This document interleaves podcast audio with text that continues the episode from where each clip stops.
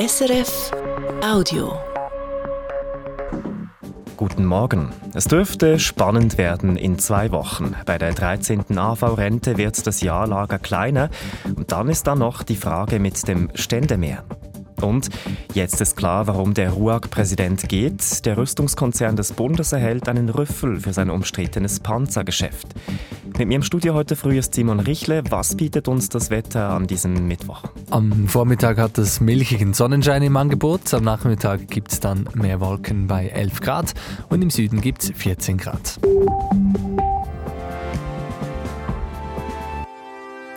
Die Zustimmung zur 13. AHV-Rente hat abgenommen. Das zeigt die jüngste SAG-Umfrage. Aktuell würden der Initiative noch 53 Prozent der Befragten zustimmen. Ivan Santoro berichtet. Vor allem die gegnerischen Argumente, die Finanzierbarkeit der 13. AHV-Rente und die Generationensolidarität sind laut dem GFS Forschungsinstitut gegenüber der ersten Umfrage in den Vordergrund gerückt.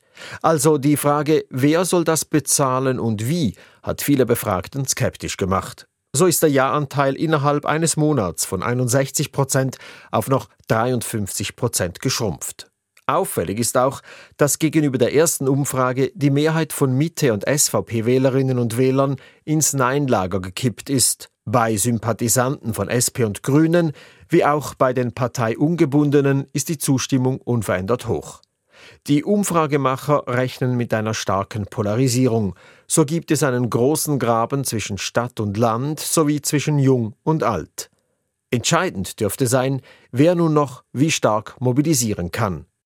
Ivan Santoro hat berichtet. Die italienischsprachige Schweiz und die Westschweiz dürften mehrheitlich Ja sagen zu einer 13. AHV-Rente, aber entscheidend ist am Ende nicht nur, ob eine Mehrheit der Bevölkerung zustimmt, es braucht auch eine Mehrheit der Kantone.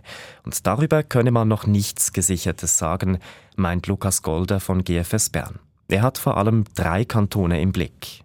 Ich persönlich werde am ehesten auf Schaffhausen und Glarus achten, denn das sind sehr kleine Kantone, bei denen wir bei unseren Umfragen nicht so präzis sind. Aber auch Luzern würde ich als dritten Swing State Kipp Kanton bezeichnen. Das sind extrem spannende Kantone. Wenn die Mehrheiten hier in eine oder andere Richtung kippen, dann kann man schon schnell einen Hinweis haben, was da schweizweit noch zu erwarten ist.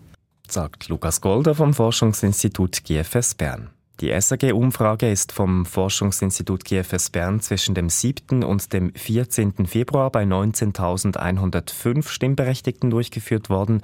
Der statistische Fehlerbereich beträgt plus minus 2,8 Prozentpunkte.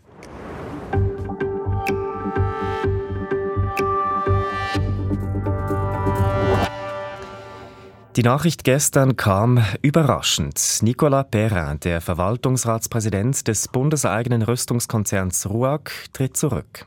Jetzt ist klar, er zieht damit die Konsequenzen aus einem Prüfbericht der eidgenössischen Finanzkontrolle. Das teilte die RUAG in der Nacht mit. Der Untersuchungsbericht deckt Ungereimtheiten auf beim Geschäft der RUAG mit alten Leopard 1 Panzern.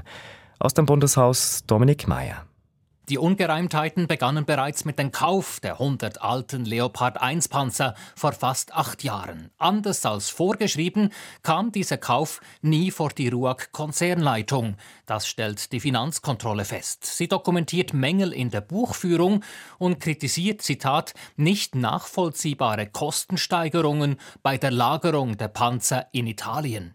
Der Direktor der Finanzkontrolle, Pascal Stirnimann, bilanziert. Die Aufarbeitung hat sicher gezeigt im Bereich der internen Regelungen und Vorgaben, dass es da zu Unstimmigkeiten gekommen ist. Und dort ist es sicher wichtig, dass man diese Themen in Angriff nimmt. Ungereimtheiten gab es auch in der Geschäftsbeziehung mit der deutschen Firma GLS. Diese war an bestimmten Umsätzen beteiligt. Das taxiert die Finanzkontrolle als unnötig. Später verwickelte sich die RUAG in einen Rechtsstreit mit der GLS, weil diese 25 Leopard 1 Panzer gekauft, nicht abgeholt, später aber dennoch für sich beansprucht hatte. Die Frage, wer Recht hat und wem die Panzer gehören, das haben wir nicht geklärt, sagt der oberste Finanzkontrolleur Pascal Stenimann. Sein Bericht beleuchtet auch die Rolle des zurücktretenden RUAG-Verwaltungsratspräsidenten Nicolas Perrin. Eigentlich wollte dieser vor drei Jahren bereits das Verteidigungsdepartement VBS informieren über die Panzer, doch mehr als ein Jahr lang geschah nichts. Warum diese Information dann erst im zweiten Quartal 21 erfolgt ist, das entzieht sich unserer Kenntnis. Auch das VBS kommt nicht ungeschoren davon. Die Leute von Verteidigungsministerin Viola Amherd stellen sich auf den Standpunkt, sie hätten erst seit rund einem Jahr bewusst Kenntnis von den Panzern. Die Finanzkontrolle aber dokumentiert, dass das Departement deutlich früher informiert war. Anfang letzten Jahres wurde die Panzersache hochpolitisch. Die RUAG wollte die Leopard 1 nach Deutschland verkaufen mit Endziel Ukraine. Das VBS ließ das Exportgesuch laufen, am Ende aber verweigerte der Bundesrat die Bewilligung. Seither rosten die alten Panzer in Italien weiter vor sich hin. Dominik Mayer. Das Zürcher Obergericht hat gestern mit einem Entscheid für Aufsehen gesorgt. Es hat das Urteil gegen Ex-Raiffeisen-Chef Pierin Vinzenz aufgehoben und ihm Schadenersatz zugesprochen. Dagegen will nun die Zürcher Staatsanwaltschaft aber Beschwerde einreichen, Simon Richle. Mit dem Entscheid des Obergerichts würde der Prozess gegen Vinzenz noch einmal von vorne beginnen und die Staatsanwaltschaft findet, das sei nicht nötig. Deshalb zieht sie das Urteil weiter vor das Bundesgericht, wie sie gestern Abend mitteilte. Die Staatsanwaltschaft schreibt, eine Wiederholung des Verfahrens gegen Perin Vinzenz wäre äußerst aufwendig und sie sei mit den Argumenten des Zürcher Obergerichts nicht einverstanden. Das Obergericht hat seinen Entscheid ja damit begründet, dass es schwere Verfahrensfehler gegeben habe. Was sollen das genau für Fehler gewesen sein? Also das Gericht schreibt, das Anklageprinzip sei verletzt worden. Perin Vinzenz hätte klar erkennen müssen, wieso er angeklagt sei. Das sei aber nicht der Fall. Die 356-seitige Anklageschrift sei unnötig ausschweifend gewesen und habe etwa nicht relevante Geschichten enthalten.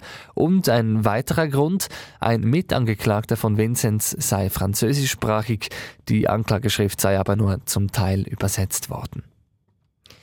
Was würde passieren, sollte Russland die baltischen Staaten angreifen? Dazu hat der deutsche Bundeskanzler Olaf Scholz Stellung bezogen. Er hat gesagt, Deutschland werde bei einem Angriff jeden Quadratmeter des NATO-Bündnisgebiets verteidigen und dazu gehören auch die drei baltischen Staaten Estland, Lettland und Litauen. Deutschland stehe an der Seite Estlands, sagte Scholz weiter, dies bei einem Treffen mit der estnischen Regierungschefin Kaja Kallas. Und nun von der NATO zur EU. Diese hat sich auf neue Regeln geeinigt im Kampf gegen die Luftverschmutzung. Künftig soll es strengere Grenz- und Zielwerte geben, zum Beispiel für Feinstaub oder Stickstoffdioxid. Und Menschen sollen Entschädigungen erhalten, wenn sie wegen überschrittener Grenzwerte krank werden. Das hat am Abend das Europaparlament mitgeteilt, nach Verhandlungen von Unterhändlerinnen und Unterhändlern des EU-Parlaments und von EU-Staaten.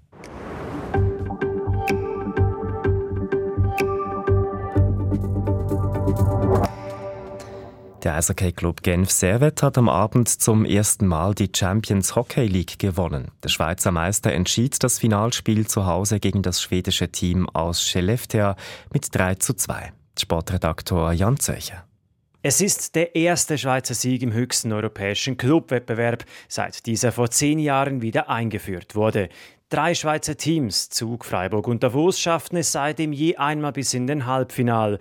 Was Genf Servet nun mit dem Finalsieg gestern Abend gegen das schwedische Spitzenteam Skellefteå erreicht hat, sei nicht nur beste Werbung für Genf, sondern für das gesamte Schweizer Eishockey, sagt der Genfer Trainer Jan Cadieu. Ich bin sehr stolz auf diese Mannschaft. Das ist größer als uns. Es ist äh, für die Schweiz. Wir wollten die Erste sein mit diesem Format und äh, das ganze Kredit geht zu der Mannschaft. Sie haben von ersten Sekunden, sie waren bereit und sie haben alles getan, zum heute Abend gewinnen. Genf belohnte sich gestern Abend für eine insgesamt starke Champions Hockey League-Kampagne, in der man gleich mehrere europäische Top-Teams bezwingen konnte. Und so holte sich Servet dank einer kämpferischen Leistung nach dem Schweizer Meistertitel im vergangenen Frühling bereits die nächste Trophäe. Eine ganz besondere, sagt Stürmer Marco Miranda. Hätte man mich als Kind mal gefragt oder ja als Jugendlicher, dass sie das mal gewinnen, wäre sehr wahrscheinlich, hätte ich sehr wahrscheinlich nicht daran gedacht. Es ist mehr so Schweizer Meister im Kopf, aber eben, dass wir jetzt die Chance gewinnen. Und ähm, ja, das, was bleibt, sind die Emotionen, die man kann teilen mit, mit all diesen Leuten. Mit diesem Finalerfolg erhält Genf Servet eine Siegerprämie von 240.000 Euro. Damit wird der Verein keinen Verlust einfahren. Wie hoch der Gewinn sein wird, ist noch unklar. Eines ist aber klar, die Genfer Saison ist mit diesem Titel gerettet. Und auch in der Fußball Champions League wurde gespielt, Simon Richle. Und zwar zwei Hinspiele der Achtelfinals. Inter Mailand hat Atletico Madrid geschlagen mit 1 zu 0 und der PSV Eindhoven und Borussia Dortmund haben sich 1 zu 1 getrennt.